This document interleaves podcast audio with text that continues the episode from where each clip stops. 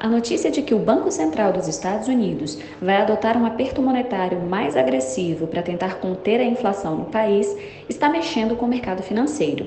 Algumas instituições financeiras indicam, inclusive, que os norte-americanos podem viver uma recessão em 2023.